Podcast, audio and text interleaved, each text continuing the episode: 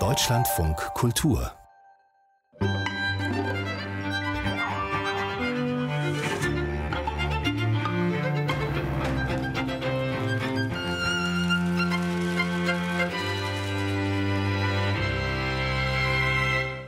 Einen wunderschönen guten Abend, meine Damen und Herren. Herzlich willkommen zum Literarischen Quartett.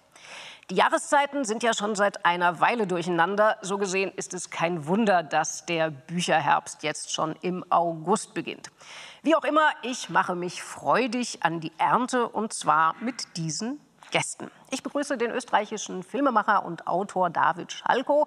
Seine Fernsehserien, etwa Altes Geld, sind so wild, dass der deutsche Zuschauer nur staunen kann. Und wenn er dann die Romane von David Schalko liest, zuletzt erschienen Bad Regina, kann er als Leser gleich weiter staunen. Herzlich willkommen. Hallo. Und ich begrüße Christian Berkel. Als Schauspieler hat er in Filmen wie Das Experiment und Der Untergang mitgewirkt. Als Schriftsteller spürt er sehr feinsinnig den Abgründen der deutschen Geschichte nach, zuletzt in seinem Bestseller Ada. Herzlich willkommen, Christian Berkel. Und ich begrüße Ijoma Mangold, der seit vielen Jahren für die Zeit arbeitet, schreibt. Unter anderem war er dort der Literaturchef. Vor, Im vergangenen Jahr ist sein zweites Buch erschienen, das sehr vergnüglich streitlustige Werk Der innere Stammtisch, ein politisches Tagebuch. Herzlich willkommen, Ijoma Mangold. Das sind meine drei Gäste und über diese vier Bücher reden wir heute. Eva Menasse, Dunkelblumen. Eine österreichische Kleinstadt nahe der ungarischen Grenze. Nichts geschieht dort unbemerkt. Aber keiner will sich an das erinnern, was geschehen ist, als Dunkelblum nazibraun war. Doch dann kommt eines Tages ein Fremder und stellt Fragen. Jenny Erpenbeck, Kairos, Ostberlin 1986. Eine 19-jährige und ein 53-jähriger Schriftsteller verlieben sich heillos ineinander. Während die Romantik in Terror umkippt, taumelt auch die DDR ihrem Ende entgegen. Klaus Pohl, sein oder nicht sein. Straßburg 1999. Peter Zadek probt seine legendäre Hamlet-Inszenierung mit Angela Winkler in der Titelrolle. Klaus Pohl war als Schauspieler damals dabei. Nun hat er einen Huldigungsroman an das Theater als exzessiv existenzielle Anstalt geschrieben. Und Sigrid Núñez, was fehlt dir? Eine schwerkranke Frau macht ihre Jugendfreundin zur Komplizin ihres Sterbens. Und diese erkennt, die Welt wird ein glücklicherer Ort, wenn wir aufhören, nur um unser eigenes Leid zu kreisen. Und wir fangen an mit Eva Menasse, Dunkelblum. Bitte, Herr Schalko. Ja. Also ich habe äh, das Buch von Eva Menasse mitgenommen. Eva Menasse, geboren 1971. Ich glaube, man muss sie jetzt nicht groß vorstellen. Sie ist eine der wichtigsten deutschsprachigen Schriftstellerinnen. Ähm, was vielleicht wichtig ist, ist auch ihr politisches Engagement, das vor allem in Richtung Menschenrechte und Antisemitismus zielt, weil es auch in ihrem Werk sozusagen einen Niederschlag findet. Das ist ihr dritter Roman nach äh, Vienna und Quasikristalle. Ich finde, das ist ihr bester bis jetzt, äh, weil sie wirklich was Erstaunliches zu Wege bringt. Sie schafft es, einen S-Vergangenheitsroman zu schreiben, der uns noch überrascht äh, und das hat mehrere Gründe. Ähm, das liegt sicher nicht am Plot, der sozusagen eigentlich der eines klassischen Anti-Heimat-Romans ist, vergleichbar mit Hans Leberts Wolfshaut oder so. Äh, es geht um ein Dorf, angelehnt an Rechnitz im Burgenland, das Dunkelblum heißt, es hat ein dunkles Geheimnis. Äh, eine Gräfin, die ein Fest schmeißt für die Nazi-Größe, kurz vor Kriegsende. Bei dem Fest werden 200 jüdische Zwangsarbeiter hingerichtet, verscharrt und das Dorf schweigt seitdem sozusagen wo. Alle scheinen darin involviert zu sein. Ähm, und ähm, äh, äh, wir betreten den Ort 1989. Mhm. Äh, seitdem ist in Dunkelblum relativ wenig passiert. Ähm, äh, da wird auf einer Wiese sozusagen eine Leiche ausgegraben äh, aus der Zeit. Äh, diese Wiese soll im großen Stil ausgegraben werden wegen Wasseradern. Und jetzt hat natürlich in Dunkelblum jeder Angst, dass das, worüber Gras gewachsen ist, sozusagen hochschwemmt. Äh, ähm, Eva Menasse entwirft zahlreiche Figuren, also ein riesen Figurenensemble. Man hat das Gefühl, man kennt den ganzen Ort. Jede Hintergrundgeschichte könnte eigentlich fast einen eigenen Roman bilden, ist mein Gefühl. Es ist ein wahnsinnig dichter Thriller mit vielen Wendepunkten. Aber das, äh, was ich wirklich äh, das Tolle an dem Roman finde, ist eigentlich die Sprache und die Art, wie es geschrieben ist. Äh, sie schält sehr humorbegabt alles aus dem Kern. Es ist nicht psychologisch erzählt. Jeder hat ein Geheimnis. Am Ende ergibt die Summe der Geheimnisse eigentlich das große Geheimnis. Äh, es ist ein Sound, der schon ein bisschen im Titel drinnen ist, Dunkelblumen. Es hat ein bisschen was Schwarzromantisches, ähm, äh, sehr österreichisch, äh, ein bisschen vergleichbar vielleicht mit dem Sound von Wolf Haas, aber da steckt auch Doderer und Musil drin und eben auch viel Hans Lebert. Also die Wolfshaut ist sicher ein Roman, mit dem das Buch sehr stark korrespondiert, finde ich. Äh, dort ist auch die Metapher Wasser im Übrigen, da ist der Regen sozusagen, der äh, den Schlamm aufweicht, damit das alte Geheimnis äh, hochkommt, das nicht unähnlich ist wie in dem Buch. Ähm, und stellt sich in die Reihe der großen Anti-Heimatromane, finde ich, äh, obwohl er sehr spät kommt im Vergleich zu den anderen. Herr Berkel, Anti-Heimatroman? Naja, was mich wirklich fasziniert hat, ist auch die Sprache. Also diese Vielstimmigkeit, die sie auf der einen Seite hinbekommt.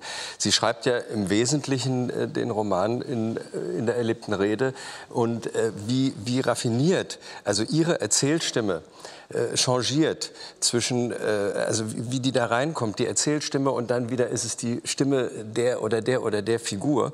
Und äh, es ist dieser österreichische Dialekt, der da reinspielt, aber gleichzeitig ist es ja eine absolute Kunstsprache. Es ist ja nicht einfach nur im Dialekt geschrieben. Und das ist so äh, dass ich davor saß und dachte, wie schafft jemand das? Das hat eine Leichtigkeit und dadurch geht man durch diese Leichtigkeit mit ihr eben in diese Schmerzpunkte und in diese Tiefe rein auch. Es ist so ein bisschen bei den Sätzen oder bei den Wörtern hat man das Gefühl, das ist so äh, wie Fred Astaire, äh, wie die Füße. Es gibt auch keine Hauptfigur. Ne? Es gibt also auch keine Hauptfigur, die da so mit Ginger Rogers äh, im Walzer übers Parkett fliegen ähm, und man spürt überhaupt nicht die Schwere äh, dieses ganzen Themas.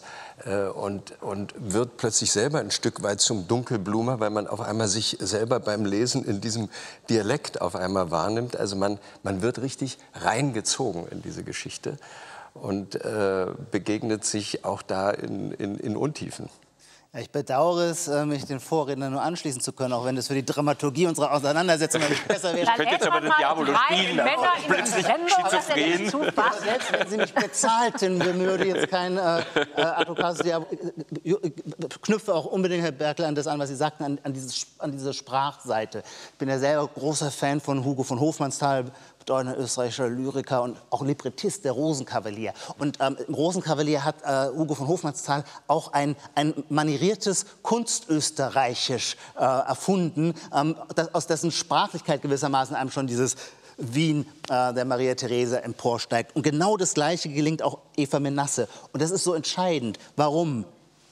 Sie haben es ja schon angedeutet, man könnte es noch, zu, noch mehr zuspitzen. Eva Menasses Roman Dunkelblumen ist absolut unoriginell. Also ein Roman, der davon handelt, dass die Verbrechen des Dritten Reichs unter den Teppich gekehrt werden und erst die übernachfolgende Generation anfängt zu schauen, welche Leichen da im Keller sind.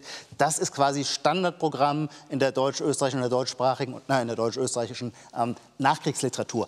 Dass Eva Menasses gelingt, bei diesem Topos, bei diesem Thema noch einmal ein völlig in den Bann zu schlagen und auch zu überraschen, hat was damit zu tun, welche Rolle die Sprache spielt. Also es geht ja immer, die, wir, wir, wir, Nachgeborenen, wir können uns ja alle nicht vorstellen, wie, wie kann man denn eigentlich mit solchen Verbrechen weiterleben. Dabei hat das unsere Gesellschaften komplett betroffen, dem blieb ja auch gar nichts anderes übrig. Sie mussten weiterleben. Wie macht man das? Ja, gibt es natürlich so psychoanalytische Erklärungen, Unfähigkeit zu trauern, Verdrängung und so weiter. Aber was meint Verdrängung, wenn es mehr sein soll als ein Schlagwort, dann meint Verdrängung, dass man für sich die Welt und die Geschichte, die eigene Biografie, die Geschichte des Landes so erzählt, dass man selber dabei nicht ganz schlecht dasteht. Und das hat was mit Sprache zu tun. Und es ist diese Sprache, ähm, die Eva Menasse so schlafwandlerisch aufruft. Eine Sprache, in der jeder sich sein Leben so erzählt, dass es für ihn moralisch nicht zu eng wird. Ja, wobei ich glaube, es ist nicht alleine die Sprache. Also ich habe mich bei der Lektüre dieses Buches die ganze Zeit gefragt, wer zum Henker ist hier eigentlich der Erzähler? Weil es ist ja so ein ganz großer auktorialer Ton. Also wir erfahren, ich glaube, im vierten Satz schon, dieser Erzähler ist so allwissend einerseits, dass er sogar weiß, was der Gott sieht, wenn er, so heißt es, von seinem Modellstädtchen dass er gemeinsam der Inbegriff Doktorialen gebaut hat, wenn er da die Dächer abnehmen Aber durch die Sprache würde, dann immer wieder nicht ganz. Ne? Naja, aber denn das ist doch wahnsinnig aufregend. Also das ja. finde ich das Allerfaszinierendste an dem Buch ist tatsächlich dieser ja völlig aus der Zeit gerutschte auktoriale Gestus. Wir alle wissen, das ist so ein bisschen in Verruf gekommen, so dieser selbstherrliche Autorenanspruch. Bücher heute schreibt man lieber, wo schon im Klappentext stehen kann, eine authentische Geschichte. Autor schreibt in Ich-Form, ist quasi so eine Art Memoir. Und die Eva Menasse geht daher und fängt gleich mal eben auf Seite 1 an, da ein Erzähler, und da darf man, glaube ich, ruhig Erzähler und muss nicht mit Sternchen und Erzählerin anfangen, er findet da einen Erzähler, der eben einerseits quasi allwissender als Gott ist und andererseits aber eben gerade überhaupt keinen Besserwisser-Gestus hat. Also stellen wir uns mal vor, wenn ein Thomas Bernhard, der hätte da eine Tirade, eine einzige Verlogenheitsveranstaltung, die ist Österreich, also der hätte ganz klar gewusst, wo er ist. Oder auch die Jelinek hat ja einen Text Rechnitz geschrieben über ähnliches Material. Das ist natürlich sich viel klarer im Verurteilen. Und Eva Menasse lässt natürlich auch überhaupt keinen Zweifel, dass hier ein grauslichstes, unmenschlichstes Verbrechen geschehen ist. Aber es gibt ein, also sie nutzt diese Über-Übersicht, glaube ich, für das, was Sie am Anfang gesagt haben, was auch Eva Menasses politisches Engagement ist. Also ich glaube, es ist ein flammender Roman gegen die zu einfache nachträgliche Perspektive auch auf Geschichte. Aber ich glaube, es hat sehr viel damit zu tun äh, mit den Entstehungszeiträumen der einzelnen Bücher, die jetzt hier äh, so gefallen sind. Mhm. Ne? Ähm, man darf Köppen oder Lebert oder wie sie alle heißen, sind sehr nah am Zweiten Weltkrieg dran gesessen und haben diese Bücher zehn Jahre äh, nach dem Krieg geschrieben. Das heißt, die Emotionalität dieser Bücher ist eine andere. Die sitzen näher dran. Das merkt man auch an der Sprache von Lebert oder Köppen. Die ist noch viel wütender. Die hat noch nicht diese Souveränität des Abstands, aber findet natürlich ganz starke Bilder sozusagen in dieser Wut, weil schon spürbar ist, was da die nächsten 40 Jahre passieren hm. wird. Naja, mit dem Unterschied, wenn ich es einwerfen darf, bei Köppen und äh, Generationsgenossen waren die Leute, gegen die sie schrieben, lebten ja noch. Ja, eben. Das heißt, und die waren, sie ja waren Teil der Elite, das kommt noch dazu. Genau, das war ja die also doppelte Wut sozusagen, ja. nicht? Ja? Das kam noch dazu, genau. Und bei Bernhard war das auch noch so, weil diese Bernhard-Texte aus den 70er Jahren, darf man nicht vergessen, das war ein miefiges Österreich, das überhaupt, äh, da war noch keine Affäre Waldheim, da hat sich Österreich noch als großes Opfer aufgespielt mhm. und etc. Das kommt im Roman bei Eva Menasse ja, ja, vor, wo sie kommt sagt, eigentlich alles vor, sozusagen, was in allen äh, äh, an, in dieser Nachkriegsliteratur vorkommt, ist es quasi ja eine Quintessenz, oder? Kann man sagen. Ja. Naja, ich finde, es fehlt uns eben wirklich auf eine, neue, auf eine neue Ebene den Blick darauf. Also wo sie eben sagt, also 40 Jahre lang war die österreichische offiziale Politik, wir sind das erste Opfer Nazi-Deutschlands und seither ist nur noch das Gegenteil wahr. Und der Erzähler in Dunkelblum äh, sagt, naja, das eine ist nicht richtig, das andere ist auch nicht, richtig, richtig. Und das ist genau das Problem mit historischer Wahrheit. Das eine stimmt nicht, das andere stimmt auch nicht. Naja, es hat nie diese Eindeutigkeit. Ich, ich, ich würde auch gerne noch mal fragen, äh, ist es für alle tatsächlich so, dass es ein klarer äh, oktorialer äh, Erzähler ist. Für mich war es nicht ganz so. Natürlich der ist er das. sich an, würde ich sie, sagen. Der ist so äh, sie spielt ja damit. Also dadurch durch den äh, äh, Dialekt ist man immer wieder nicht ganz sicher, äh, wer jetzt gerade spricht. Ist es die Erzählerin? Ist es plötzlich die Figur? Und das, das finde ich so unglaublich raffiniert, mhm. wie sie das macht, weil es auch vollkommen unangestrengt ist. Und ein anderer Punkt, der mich auch, es ist so ein bisschen dieser Rashomon-Effekt, also der, der Kurosawa-Film. Ähm, jeder erzählt äh, es geht gar nicht ums Lügen so sehr, sondern jeder erzählt ein Stückchen und zwar und lässt das Stück aus, wo er selber äh, betroffen wäre, wo er selber Position beziehen müsste und es ihn vielleicht oder sie vielleicht nicht besonders gut dastehen lassen würde. Und das ist auch Teil dieser Komposition der ganzen Geschichte, wie jeder erzählt, beziehungsweise was er eben nicht erzählt.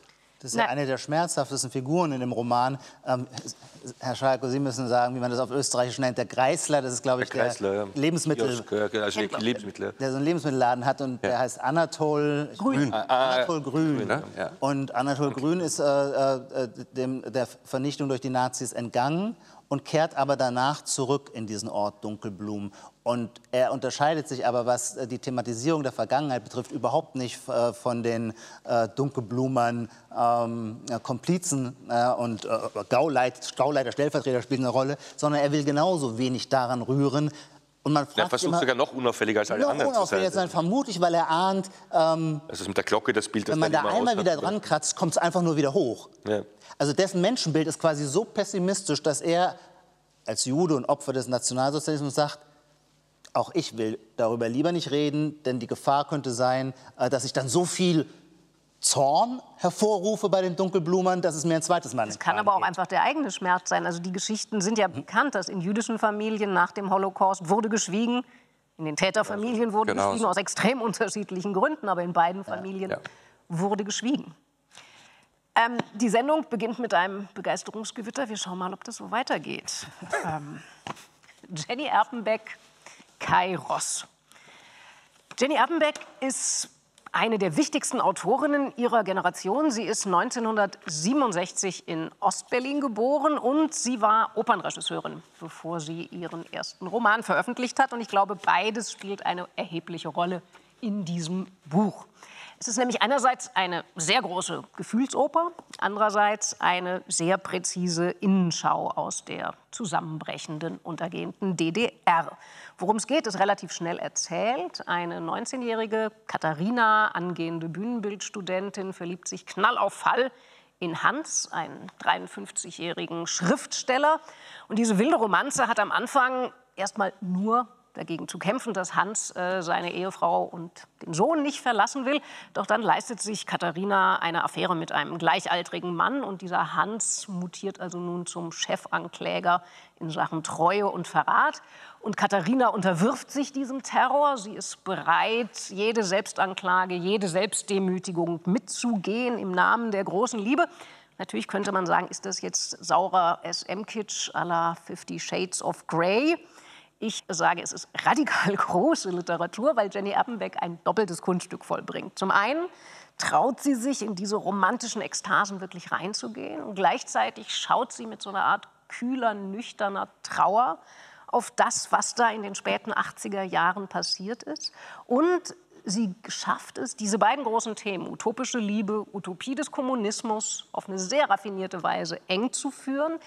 Das Sie erzählt bei beidem, wie es, wenn es schal wird, in Terror kippt. Äh, beides erhält sich, finde ich, auf eine sehr aufregende Weise gegenseitig. Also für mich äh, in diesem insgesamt ziemlich interessanten Bücherherbst äh, ein herausragendes Buch. Ich würde sagen, ein ambivalentes Leseerlebnis. Ähm, ich bin sehr dankbar, es gelesen zu haben, ähm, auch weil mein Interesse äh, für diese Perspektive, die DDR kurz vor ihrem Untergang, ähm, äh, wie fühlte sich da Alltag an, wie fühlte sich da Biografie an, wie richtete man sich ein, wie liebte man, wie sprach man miteinander, was waren die Liebesrituale und Kulturen. Offensichtlich äh, war eine, eine lange Registerarie an Geliebten zu haben in der DDR weiter verbreitet als in der BRD, war, war ein wenig mein Eindruck. Eindruck. Ähm, der, der, der, äh, er, der Ehemann, Sie haben darauf hingewiesen, er ist verheiratet. Hans äh, hat aber ja nicht nur eine Ehefrau, wie er äh, der Katharina am Anfang auch gleich mitteilt, sondern ja auch noch einige Geliebte, namentlich die Geliebte beim Rundfunk. Das heißt, der hat da logistisch äh, einiges äh, unter einen Hut zu bringen. Ich finde das Sujet toll. Ähm, ich ähm, äh, bin der Autorin auch mit großem Interesse gefolgt. Trotzdem, glaube ich, hat dieser Roman einige Schwachpunkte. Der Hauptpunkt hat mit einer dann doch halb unentschlossenen Konstruktion zu tun, die Sie ein bisschen verschwiegen haben. Ähm, denn äh, am Schluss äh, äh, geht es ja auch um Stasi-Akten. Und plötzlich bekommt dieser ganze Roman, den wir vorher gelesen haben, eine andere Lesart. Moment, aber das dann müssen wir an der Stelle einmal noch ergänzen. Also es gibt eine, wenn man so will, Rahmenhandlung in der Gegenwart. Äh, mhm. Diese Katharina, ist, es wird nicht genau gesagt, wie alt, kriegt eine Kiste von dem Sohn dieses Hans geschickt. Wir erfahren, Hans ist mittlerweile tot. In dieser Kiste ist quasi das Material dieser 80er Jahre Amour fou. Sie selber hat einen Koffer, in dem ihre Tagebuchnotizen, ihre Dokumente und sie rekonstruiert diese Geschichte gewissermaßen aus dem Material in diesem Koffer, in diesen Kartons. Und dann kommt als dritte Materialquelle, wenn man so will, kommen die doppelten Akten. Also sowohl er war IM, erfährt man, als auch es gab einen operativen Vorgang, wo er selber beobachtet ja. wurde. So, also das sind die drei Materialquellen. Und jetzt ist ja das, die Idee von Jenny Erbenbecks Konstruktion, ähm, dass das, was in dieser Liebesbeziehung vorher schon, heute würde man sagen, toxisch war, ähm, irgendwie eine Parallel, ein, ein, einen Parallellauf hat zu der Tatsache der Verstrickung in den Stasi-Apparat. Und ich finde, das Ineinanderschieben dieser beiden Ebenen funktioniert nicht so richtig. Das liegt, glaube ich, aber auch daran, dass mich auch die Liebesgeschichte nicht überzeugt. Sie haben sie romantisch genannt. Ich würde sie wirklich eher toxisch nennen. Auch so ein bisschen in einer, ein, ein, ein, eine sadistische Liebesgeschichte. Eine sadistische Liebe, aber auch auf so einem Seifenopernniveau. Und das meine ich jetzt nicht sprachlich literarisch, sondern wie sie gehandhabt wird. Also das, wir haben es hier auch mit einem wahnsinnig aufgeblähten Künstler-Ego-Ich von Hans zu tun, der es genießt, dieser 21-jährigen Katharina oder 19-jährigen Katharina ähm, zu erklären, was für ein großer Kulturhecht er ist. Und der sich nicht entblödet, das finde ich, einen Satz darf ich mal bitte zitieren, der sich nicht entblödet. Ich, ich äh, lasse mir nicht den Mund verbieten, Frau Dorn. hier, wird nicht der zitiert. sich nicht entblödet, nachdem er diesen kleinen, völlig harmlosen äh, Seitensprung seiner äh, äh, Freundin ähm, äh, entdeckt hat, daraus einen, aus dieser Fliege einen Elefanten zu machen und sich da hineinzusteigen, und zwar nur, um, seine, äh, um die Katharina moralisch klein zu machen. Und dann sagt er am Ende, jemanden, der sich solchen Selbsttäuschungen hingeben kann wie Katharina, will ich nur eines raten, Hände weg von der Kunst. Das heißt, er, der Freund von Heiner Müller, er, der in Wahrheit aber vermutlich gar keine bedeutenden Bücher geschrieben ha hat, er versucht gewissermaßen, kann mit dieser leichten Kränkung nicht umgehen, sondern muss sie ganz umdrehen. Und dabei erkennt man für meinen Geschmack, jetzt sind aber die anderen dran. ja, kann da total anschließen dran. Ja. Ähm, ich, hab ich glaube aber, der Grund, äh, warum diese äh, Konstruktionsprobleme sozusagen unter Anführungszeichen, äh, wo das Buch dann immer so ein bisschen ein Glaubwürdigkeitsproblem für mich kriegt. Ich glaube auch nicht, warum geht die Frau so lange mit zum Beispiel und lässt sich das gefallen und Ja. solche Sachen oder äh, ähnliches.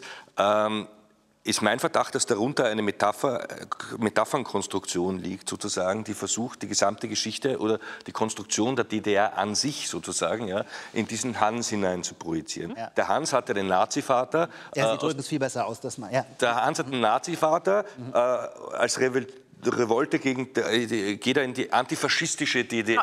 Kommt- war auch noch entwickelt der sich dort selbst zu einer Art Faschist mit der Zeit, nämlich in diesem arrivierten DDR-Zeitalter, also da, wo es dann schon gegen 89 geht, weil er es nicht erträgt, dass die junge Freiheit, äh, gespielt von der 19-jährigen Geliebten, äh, ihm abhold kommt und da muss er sie dann beginnen zu unterdrücken und äh, er will dann alles über sie wissen, das ist dann quasi die Stasi-Metapher. Und da wird das alles so hineingepackt ein bisschen. Ne? Und äh, das soll herhalten. Und äh, äh, das wird aber nie ausgesprochen. Aber so habe ich von Anfang an irgendwie gespürt, dass das darunter liegt und dass das der Versuch ist, eigentlich sozusagen irgendwie äh, zusammenzubringen. Und manchmal gibt es auch Sätze, die äh, äh, das so ein bisschen direkter ansprechen. So zum Beispiel fragt sie sich, werde ich in einem Jahr, also 1989, noch mit Hans zusammen sein? Wird es dann noch mein Land sein? Also da führt sie das dann sozusagen, diese Gedanken äh, zusammen. Zu viel Allegorie, könnte man Allegorie, sagen. ja, genau, ja. Ja, ja, also ich hatte, äh, mh, ich war ein bisschen begeisterter, glaube ich, als, äh, Erste Hälfte als, stark. als, Ich als, fand Sie beide. Hälfte Ähm, obwohl ich mich auch manchmal äh, an, an, sagen wir mal, etwas äh, zu heftigen Metaphern gestoßen habe, also die dann manchmal auch ins, ins Pathetische äh, kippen, aber andere sind auch äh, von einer solchen Genauigkeit und von einem solchen äh, Ringen auch um, um, um ein äh, präzises Bild, einen präzisen Ausdruck. Mir äh, kam noch eine andere Sache in den Kopf. Und zwar, es sind ja zwei verschiedene Generationen innerhalb der DDR. Und äh, der Hans, Sie haben es eben gesagt, der ja auch in der HJ war und so, steht sozusagen für diesen, ein bisschen für diesen Beginn der DDR, wie man sich die DDR am Anfang gedacht hat. Ja, und der Stolz darauf, das nicht spießig sein auch. Genau, und sie ist die viel spätere Generation, also ich weiß jetzt nicht mehr genau, sie ist Jahrgang 30, 67. um die Also die- 20, 30 Jahre Er ist jünger. Jahrgang 33, sie ist 67, zusammen Ja. sind sie Ja. Jahrgang 100. Sind sie 100, genau. Äh, und das ist eine ganz andere DDR. Also äh, die Vorstellung, die sie von diesem Land hat, ist eine völlig andere. Sie ist eigentlich auch komplett DDR sozialisiert und überhaupt nicht so eine von denen, die ganz schnell in den Westen wollen. Im Gegenteil. Gegenteil. wird ja- Nicht in dem Moment, wo sie zurück, ne? Äh, ja, ja, sie ist völlig entsetzt von diesem Westen und trotzdem haben sie zwei vollkommen verschiedene Positionen. Da, wo ich auch ein bisschen geschockt war, war äh, die Radikalität von diesem Mann. Also die, die war so absurd, also seine Vorwürfe, äh, dass sie, äh, äh, dass sie ihn betrügt. Also ich meine, er hat von ihr alles verlangt, also dass sie seine Geliebten akzeptiert, seine Ehe akzeptiert, sich eigentlich permanent unterwirft, da eben auch schon also gedanklich diese ganze Sadomaso-Konstellation reingebracht hat. Und in dem Moment, wo sie sich eigentlich verlassen fühlt von ihm, sich immer mehr verlassen fühlt äh, und sich einmal kurz hingezogen fühlt zu jemand anderem, macht der ein Fass aus, wo, auf, wo man denkt, aber das ist das, das, das, ja, aber das, ist das. Allegorische darunter, ich glaube ich. das Weil da als- stimmt Kann sein, die ja. Psychologie nicht ganz. Die Ja, glaubt man, vielleicht, man glaubt ja. auch der jungen Frau nicht ganz, äh, dass sie da mitmacht. Aber es gibt eine, darf ich nur eine Szene Meine zitieren, nur Herren, einen und in Satz. diesem Fall betone ich wirklich meine Herren. Ja gut, das ahnte ich, das, das, das kann ja Ich gar wollte nicht. gerade für Hans noch was Nein, führen. Also ich halte diese Geschichte für hochglaubwürdig, diese Liebesgeschichte. Auch, ich meine, machen wir uns nichts vor. Das ist, also zum einen, sie hat ja auch was davon. Ich meine, sie macht, sie würde diese Art von in den Kunstbetrieb hineinsozialisiert werden. Das würde sie wahrscheinlich ohne den in der Weise gar nicht machen. Also Jenny Erpenbeck hat es eben irgendwie geschafft, obwohl dieses Buch überhaupt nichts mit den MeToo-Debatten und toxisch und irgendwie zu tun hat, finde ich wirklich das erste richtig triftige Buch. Zu Den diesen Aspekt finde ich Thematiken interessant, ja. Ja. zu schreiben, Ja. weil das ist so, also natürlich, das ist auch, dass man diese Frau schütteln will und deshalb ist die Erzählkonstruktion so toll. Da beugt sich diese, also es muss, weil es Internet gibt, irgendwie in den Nullerjahren die Rahmenhandlung spielen oder in Zehnerjahren, also diese mittlerweile 50-jährige, nicht mehr junge Frau beugt sich über dieses jüngere Ich. Und das ist so großartig, finde ich, diese Haltung, mit der sie einerseits auch einen Verlust betrauert, nämlich zu wissen, mein Gott, wo ist dieser Jugend, dieser Glutirrsinn, dass man glaubt, der Einzige. Und wenn der mich verlässt, sterbe ich. Also wirklich eine Jugendnaivität beschwört sie wieder. Gleichzeitig ist sie selber jetzt so alt, wie dieser Hans damals war und weiß natürlich auch, was diese junge Frau hat diesen Hans, den Glutofen des Idealen, hat diese junge Frau noch mal in dem alten Sack, pardon, eingeheizt. Und das zu kombinieren mit der politischen Ebene, zu sagen, da war dieser berechtigte Glutofen Glaube an den Kommunismus, Ja, ja, die Reise nach ganz Moskau, stark. ganz wichtig für die Der beiden zu sagen, da bin ich in dieses Land, weil ich überzeugt war, dass wir die bessere Welt machen. Wir haben das große utopische Ideal. Und das erkaltet entweder zu so einem abgeranzten Wandlitz erstickt Kram oder noch schlimmer, es wird stalinistischer Terror. Und wie Jenny Erpenbeck, ich würde da nicht allegorisch sagen, das ist wie Kunst der Fuge. Ja. Wie sie es schafft, diese beiden Ebenen der übersteigerten Liebe, die entweder erkaltet oder stalinistisch wird, wie das mit also Kommunismus, Realsozialismus. Ich finde das wirklich Es atemberaubend. bespiegelt sich, so kann man es Ja. vielleicht. Ja. Aber es gab eine Szene oder eine Montage, die mich wahnsinnig berührt hat, ähm, wo man dann auch richtig Mitgli- Mitleid kriegt äh, mit dem Hans. Äh, das ist diese Parallelmontage, wo sie äh, mit diesem jungen Liebhaber das erste Mal im Bett ist und wo diese extreme Zärtlichkeit stattfindet. Und er schreibt ja währenddessen einen totalen sadomasochistischen Bestrafungsbrief, wo er schreibt, was er mit ihr tun will. Und man empfindet das so als wahnsinnig armselig, was dieser Mann hier gerade veranstaltet. Und da kriegt man fast Mitleid mit dem. Ne? Also, dass der eigentlich sozusagen ein Gefangener seiner selbst ist. Aber hattet ihr dann nicht auch manchmal das Gefühl, wenn der Typ so armselig ist, dass die Armseligkeit auch ein bisschen auf Katharina abfärbt? Frau Absolut, ist ja. 19, Herr Mangold. Ja, das habe ich mir dann Waren auch Sie immer gesagt. 19? Ja, leider Gottes, auch ich war es mal. Okay. Wir schreiten fort. Herr Berkel, Klaus Pohl sein oder nicht sein? Ja, sein oder nicht sein. Klaus Pohl hatte einen ganz wunderbaren Roman über äh, äh, Leben und Tod oder äh, äh, geschrieben. Es, ist, es beginnt eigentlich äh, wie ein Probenbericht der legendären Hamlet-Inszenierung von Peter Zadek Ende der 90er Jahre. Aber in Wahrheit ist es ein Roman über die Liebe, ein Roman über Wahlverwandtschaften, über die Angst vor dem Scheitern, zu versagen, aber auch immer wieder den wahnsinnigen Mut, dieses Risiko einzugehen. Es ist ein Roman darüber, wie auch Kunst entsteht und darüber, wie Menschen zu dem werden, was sie tun. Dieser Regisseur und seine Schauspieler setzen in ihren Proben tatsächlich ihr Leben buchstäblich aufs Spiel. Sie fliehen voreinander, sie hassen sich, sie lieben sich, sie streiten sich, sie saufen zusammen, lachen zusammen, weinen zusammen. Sie sind kleinlich, egoistisch und im nächsten Augenblick von äh, bewegender und berührender Großzügigkeit. Und äh, Klaus Pohl, der Schauspieler und Dramatiker, der in dieser Aufführung damals den Horatio äh, spielte, der also die Tragödie Hamlets in die Welt tragen sollte, erzählt hier als Autor, äh, wie diese Schauspieler sich mit dieser Tragödie identifizieren, sie zu ihrer eigenen machen, äh, ihre Leben mit den Leben erdichteter Figuren zusammenfallen lassen und zwar bedingungslos sich äh, ihnen hingeben. Und wie es Pohl dabei gelingt, wirklich die großen ihrer Zeit damals, Angela Winkler, Ulrich Wildgruber, Hermann Lause, Eva Mattes, Otto Sander, ähm, von den Bildern, die sie in unseren Köpfen hinterlassen äh, haben, gleichzeitig zu befreien und zu veritablen Figuren werden zu lassen. Das war für mich wirklich eines der äh, äh, verblüffendsten, einer der verblüffendsten Momente in diesem Roman. Er lässt so wie Zadek äh, seine Schauspieler lässt Pohl seine Figuren wirklich fliegen. Die sind komisch, die sind tragisch, äh, die sind herzergreifend und noch während man quasi über sie lacht, äh, rühren sie einen wirklich zu Tränen. Und wenn jemand wirklich wissen will, wie diese merkwürdige Spezies Schauspieler, die eigentlich nie in Romanen richtig erwischt wird, tatsächlich tickt und wie viel es vielleicht mit seinem eigenen Leben zu tun hat oder zu tun haben könnte, der sollte unbedingt diesen Roman lesen. Ja, ähm, also als Herr Berkel, als Sie vorgeschlagen haben, Sie möchten über diesen Roman reden, dachte ich erst so, oh, oh, oh. Wenn es irgendein Genre gibt, wo ich wirklich Probleme mit habe, ist es so das Theater ums Theater. Also ein Ensemble probt Carmen und dann gibt es eine fürchterliche Liebesgeschichte, die also so eigentlich ein Genre zum Fürchten. Und dann habe ich dieses Buch aufgeschlagen und ich glaube auf Seite 17 oder was habe ich zum ersten Mal so schallend gelacht, wie ich schon lange nicht mehr bei der Lektüre eines Buches gelesen habe, weil Klaus Pohl gelingt tatsächlich was ganz Erstaunliches. Also es ist natürlich eine Hommage an diese real existierende Produktion, die ich damals auch gesehen habe, die ich hinreißend fand. Aber, und das haben Sie, Herr Berkel, auch schon angedeutet, er schafft natürlich noch viel, viel mehr.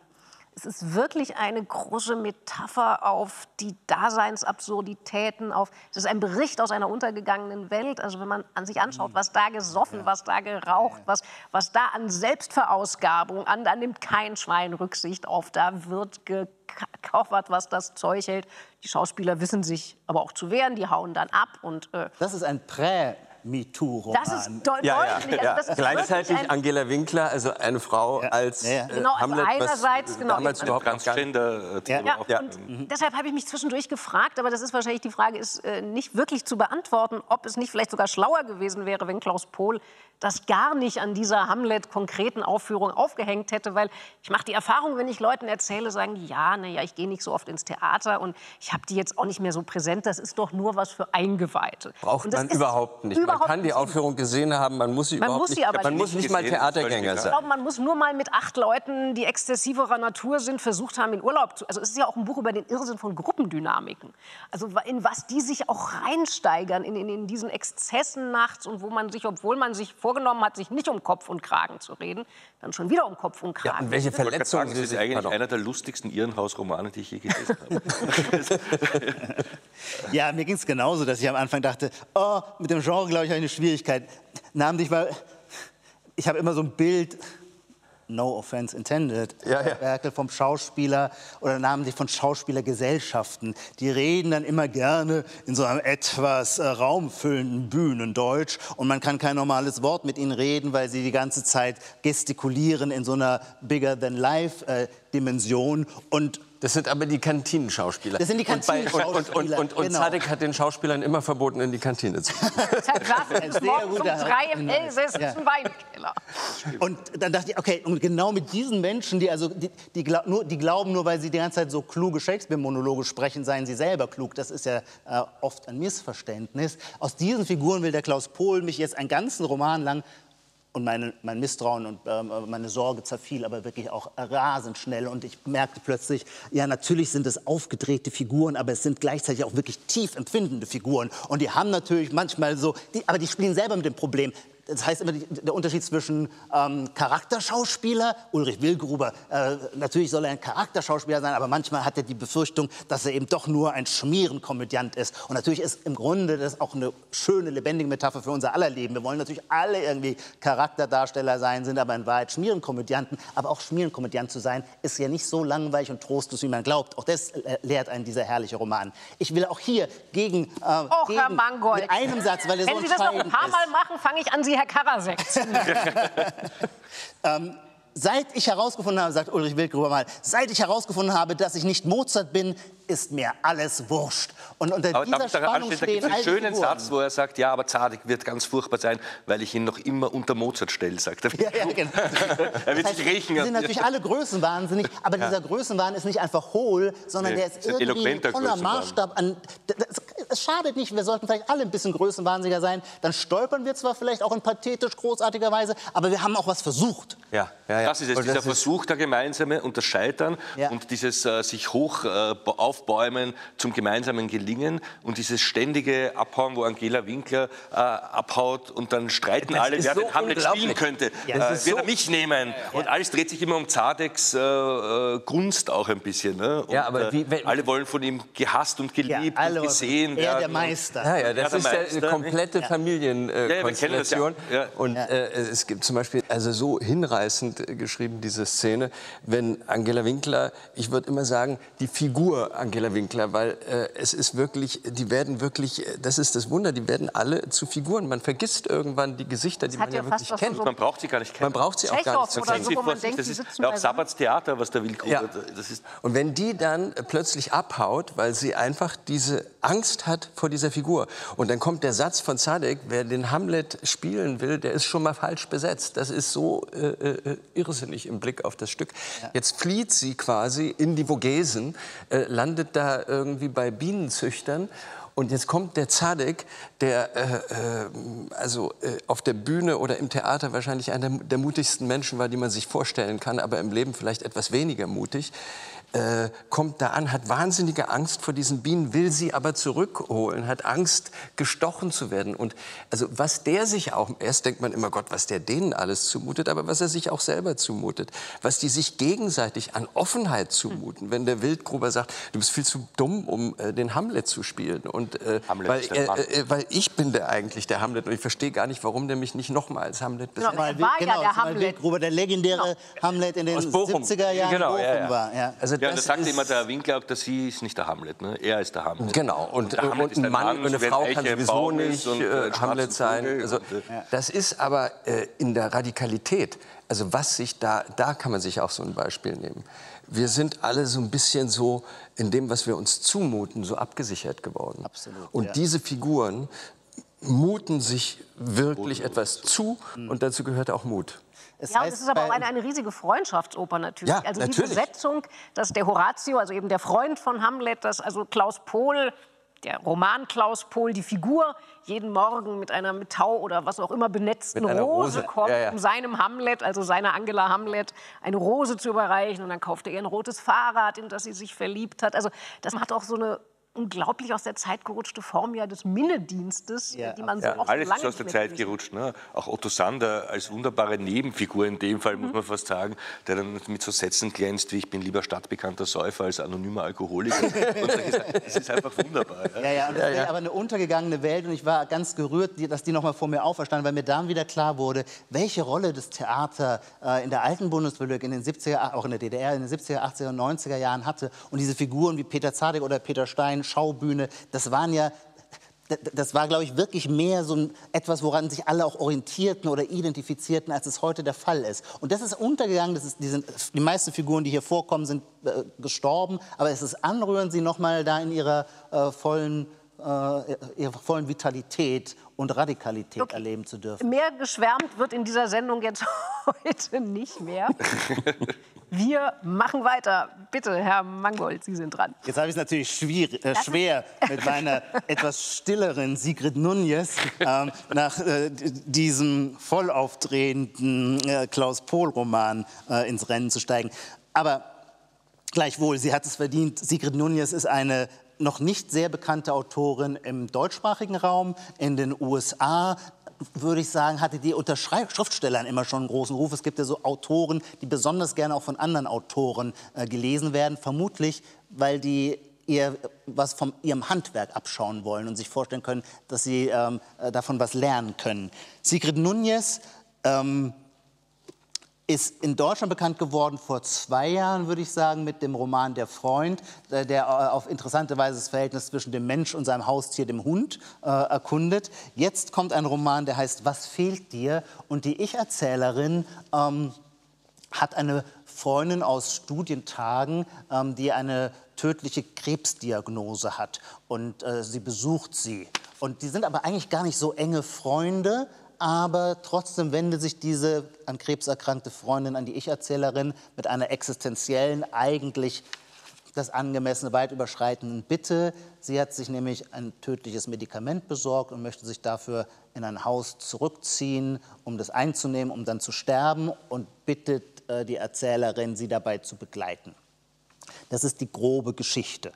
Das Tolle an Sigrid Nunez ist aber, dass ihre Bücher immer ganz und gar in der Gegenwart spielen und in dieser Gegenwart passiert nichts Unwahrscheinliches, sondern da passieren all die Dinge, mit der wir alle in unserem Leben immer konfrontiert sind. Nachdenken über den letzten Kinobesuch, ähm, über das Verhältnis zum Ex-Mann, ähm, die Frage, wie man die einsame Frau, äh, 80-jährige Frau, äh, ein Stockwerk weiter oben trösten kann und so weiter. Das sind Romane, die aber aus der Beobachtung leben, weil Sigrid Nunez einfach alles, was passiert, immer so um zwei, drei Grad verrückt wahrnimmt, verschoben wahrnimmt und beschreibt. Und dadurch bekommt diese Gegenwart und Wirklichkeit eine andere Griffigkeit. Und für mich als Leser, ich bin ja immer so dankbar, ich habe immer das Gefühl, nachdem ich Sigrid Nunez gelesen habe, kann ich mich auch selber ein bisschen anders beobachten und mir selber so ein bisschen fremder oder auf überraschendere Weise entfremdet auch vorkommen. Ja, ich habe das Gefühl, dass es fast egal ist, was sie einem erzählt. Ich glaube, in dem Buch, abgesehen davon, dass, glaube ich, das Grundthema Empathie ist für mich ein bisschen, ja. ähm, ist es eigentlich so, dass auch die Empathie im Text selbst sitzt, also in dem Grundton. Ich glaube, es geht bei ihr fast mehr um den Ton als äh, äh das, was sie erzählt. Es ist auch eine Ansammlung assoziativ von Alltagsbeobachtungen Plötzlich spricht auch ein Kater, erzählt ihr die mhm. Lebensgeschichte, nicht? Äh, dann plötzlich ist eine Beobachtung eines Ulrich Seidels-Films, äh, der Bachmann, da kommt so viel vor. Äh, man hat fast das Gefühl, diese Sterbehilfe oder Sterbebegleitungsgeschichte ist fast nur ein Nebenrauschen eigentlich zwischen Gedankengängen. Und man hat aber fast das Gefühl, auch es ist ein bisschen Medizin, das Buch. Als würde sie im Plauderton neben uns setzen und sagen, es ist alles nicht so schlimm, was fehlt hier? Also diese Empathie sitzt ja schon fast den Titel, und jetzt darf ich einen Satz zitieren, äh, weil das ja eigentlich auch schon im Buch vorkommt, wo sie schreibt, die Schriftsteller, die glauben, dass die Art und Weise, wie sie schreiben, wichtiger ist als das, worüber sie schreiben, sind die einzigen Autoren, die ich noch lesen will, die einzigen, die mich noch aufheitern können. Und das ist für mich irgendwie auch eine schöne fast, also Zusammenfassung wäre jetzt anmaßend, aber ein Punkt, der sehr wichtig ist, finde ich, den ich so empfunden habe bei dem Buch. Ja, ähm, ich fand, äh, also das Einzige, äh, was mich ein bisschen gestört hat, war die Übersetzung des Titels. Ansonsten finde ich das Buch großartig, weil äh, was fehlt dir? Yeah. Uh, what are you going through, heißt es im Englischen. Also wo, mhm. äh, wo musst du gerade äh, durch? Das ist viel, viel wärmer, viel mhm. empathischer. Und das andere ist ja so wie so eine Floskel. Äh, was hast du gerade für ein Problem? Was fehlt dir? Und ähm, sie benutzt diesen, diesen Weg in die Trauer, äh, äh wobei sie auch Susan Sontag, also die Freundin zu, zitiert Susan Sontag, die sagt, also das ist jetzt das Letzte, was man braucht. Jemand, der jetzt so mit Mitleid und wie schlecht geht's dir denn und so weiter kommt, während man stirbt. Aber sie geht diesen Weg in die Trauer und benutzt das eigentlich, oder vielleicht wird es dadurch ausgelöst, dass sie die maximal äh, traurigen Geschichten erzählt. Äh, äh, sei es in der Literatur, äh, die ihr begegnet sind, sei es im Leben, die ihr begegnet sind. Und wie sie das mit so einer äh, Leichtigkeit und Selbstverständlichkeit verbindet, bringt einen dann plötzlich dahin, dass man sagt, okay, also das eine ist sozusagen der Aufstieg äh, im Leben, nicht? und der andere ist der Abstieg. Und diese rasante Talfahrt, die wir meistens als negativ betrachten, wird einem hier angeboten als etwas, äh, was eine enorme Schönheit entwickeln kann. So ging es mir. Ja, also ich würde auch sagen, das ist ein Buch, gegen das man als fühlender, denkender Mensch überhaupt nichts haben kann. Nein.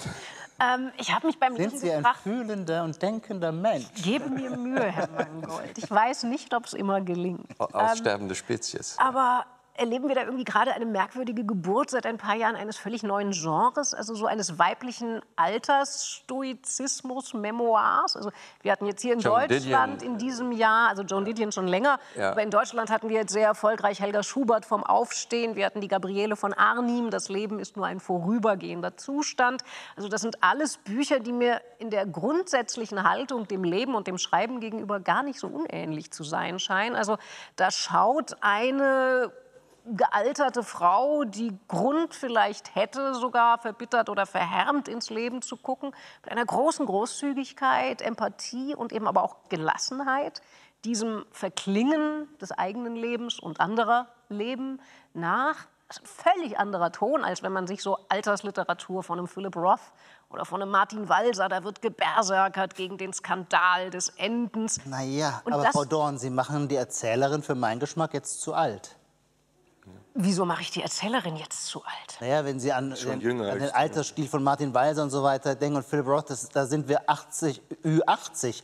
Ich, äh, ich will die Autorin nicht mit Sie der machen jetzt, Erzählerin ich, die Autorin jünger einsetzen. als Aber die Erzählerin hat eine, äh, äh, beste Freu eine gute Freundin, die ist die sehr jung an Krebs erkrankt. Also ähm, es wird, glaube ich, auch gesagt, ich würde vermuten, die ist Ende 50, an- Anfang 60. Und da steht man ja heutzutage, ob als Mann oder als Frau, noch Aber mitten im Leben. Ich hatte bei der Lektüre dieses Romans, so wie über diesen Ex geschrieben wird, so wie diese Erzählerin völlig klar macht, sie ist aus dem ganzen Spiel des Begehrens draußen. Sie kann da nur noch von außen drauf gucken, habe ich keinen Zweifel daran, dass die mindestens 60 ist. Also ich würde jetzt auch nicht darum wetten, ob sie 70 oder 75 ist, aber es ist ganz klar die Erzählhaltung einer Frau, die sich in die Beobachterposition gefügt hat. Und das ist natürlich, also da liegt vielleicht aber auch eine Krux dieses Buches. Es gibt eine sehr bezeichnende Anekdote, wo von diesen vielen unglücklichen Frauengeschichten erzählt wird, in einem sehr äh, stoischen Ton, ähm, wo ein alter Italiener, also ein greiser Italiener einer Frau, die da immer morgens vorbeijoggt, also quasi riskiert, dass er sich den Oberschenkelhals bricht beim Hinfallen, weil er noch einmal sabbern und krapschen muss. Und Nunez erzählt das so, also ist, was ist da los in diesen Männern? Ist das eine unkontrollierbare Gewalt, die in denen drin ist, wo man fast wie, oder ich mich gefragt habe, ist das dann das Leiden dieser vielen unglücklichen, traurigen Frauengeschichten, die wir erzählt kriegen? Ist diese Kraft nicht da? Also ist es gerade dieser angenehme Altersstoizismus, der es einen auch so gerne lesen lässt? Also irgendwie, ich habe dieses Buch wirklich mit, mit Begeisterung gelesen. Es wimmelt vor Anstrichen, weil es so viele kluge Sätze hat. Und ich habe aber ganz ehrlich gemerkt, nach drei Wochen war nichts geblieben. Also es ist ein Buch, was dann aber auch irgendwie in Schönheit... weg, ne? Also äh, die anderen Bücher, über die wir heute, da haben, merke ich, die haben auf unterschiedliche Weise, haben die Widerhaken oder, oder so Nachlachen oder Nachklingen hinterlassen. Bei dem Buch hatte ich... Also ich habe es vor Monaten gelesen und jetzt nochmal Mhm. und ich merkte, ich hatte schon wieder drei Viertel vergessen. Also es war wirklich auf eine komische Weise auch ver, ver, ver, verhaucht. Aber ich glaube, es weil sich die Dinge, die hier festgestellt oder beobachtet werden, nicht mit einer Handlung verbinden, die einen emotionalisiert. Ne? Es bleibt so in einem Ton. Der, der Ton ist ein Entschluss der Autorin. Also ich glaube, das ist auch das Interessante, weil über Stoizismus geredet wird. Ich glaube, dass äh, es da auch darum geht, was ist die Funktion eines Romans, dass das sozusagen eigentlich fast mitverhandelt Wer ist es wird. überhaupt ein Roman? Das finde ich eine berechtigte Frage. Ja, Oder ist es eher so also eben das ein war- Memoir? Oder? Ja, genau. Es hat fast eine beruhigende, meditative Wirkung, eine intellektuelle Kontemplativfunktion äh, Funktion für mich, das zu lesen. Und deswegen ist es aber auch sehr schnell weg. Also man erinnert sich dann an wenig, man muss wieder nachschlagen und sagen, was war da eigentlich genau. Das ging mir auch so.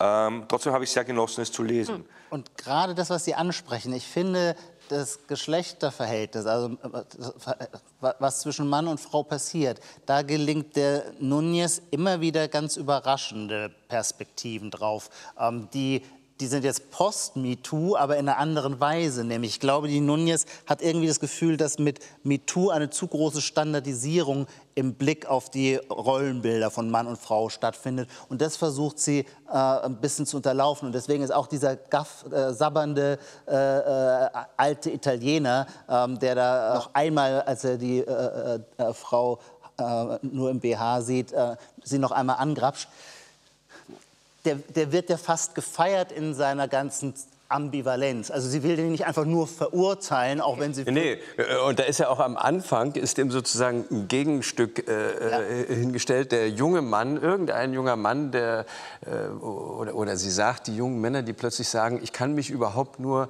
äh, sexuell angezogen fühlen äh, durch eine wirklich intelligente Frau, wo sie sagt, um Gottes Willen, diesen Mist möchte ich bitte nicht mehr hören. und das heißt, das setzt sie, sie setzt so äh, die, da diese politisch korrekte Haltung eines mehr oder weniger jungen Mannes, der äh, da etwas sagt, was so ein bisschen dahergeplappert ist äh, und wo man sagt, ich sehe da überhaupt keinen äh, emotionalen äh, Ansatz, das setzt sie dagegen. Und zwar nicht unmittelbar, und da ist die Ja. Konstruktion durchaus raffiniert, sondern ich weiß nicht, Ja. äh, 150 Seiten später. Ja. Und ohne dass daraus eine Meinung oder These folgte. Überhaupt Nee, nicht. Ja. Ja. Ja. Sie, sie stellt, Ja. sie stellt einfach, un, das ist so vielleicht der Stil, äh, sie stellt Dinge zur Verfügung. Und ja. vielleicht ist ja, das, das auch der Grund. Ja. Man kann sie dadurch. Es schlendern so die Dinge. Ne? Es wird so geschlendert und man dann kann sie schlendert es an einem vorbei, bevor es zu dem Punkt auch kommt. Ne? Ja. es ist viel mehr so eine Angebotsebene als, ein, als eine klare Position. Meine Herren, wir sind am Ende. Das ist äh, leider die traurige Wahrheit und ich bedanke mich ganz herzlich bei Isoma Mangold, Christian Berkel und David Schalko. Meine Damen und Herren, bei Ihnen bedanke ich mich selbstverständlich auch fürs Zuschauen, Zuhören und aus fürchterlichem aktuellem Anlass möchte ich Ihnen aber ganz zum Schluss der Sendung noch ein Buch besonders ans Herz legen, und zwar dieses hier, Amy Waldman, Das ferne Feuer. Über diesen Roman haben wir vor einem halben Jahr hier im Literarischen Quartett schon sehr leidenschaftlich gesprochen, und er hat aber jetzt eben eine ganz andere, schlimme Dringlichkeit noch einmal bekommen. Die langjährige Südostasien-Korrespondentin der New York Times erzählt ja erschütternd, anschaulich und hellsichtig, von welchen Missverständnissen, Lügen und Selbsttäuschungen die westliche Mission in Afghanistan helfen zu wollen, von Anfang an begleitet gewesen ist. Wer die Tragödie, der wir im Augenblick alle ohnmächtig zuschauen, besser verstehen will, der möge dieses Buch lesen, diese Geschichte der idealistischen afghanisch-amerikanischen Studentin Parvin, die frisch von ihrer kalifornischen Elite-Universität in das Land ihrer Ahnen reist, dort in einer Frauenklinik sich engagieren will und bald erkennen muss, dass in Afghanistan gar nichts so einfach ist, wie sie es sich in ihrer heiligen, unseligen Einfalt vorgestellt hat. Amy Waldman, das ferne Feuer fesselnder Erkenntnisstoff. Wenn Sie noch mehr Bücher suchen, dann wenden Sie sich an unsere Internetseite dein-buch.zdf.de und wir sehen uns, wenn Sie mögen, am 15. Oktober wieder. Bis dahin haben Sie eine gute Zeit und bleiben Sie noch ein wenig am Lesen.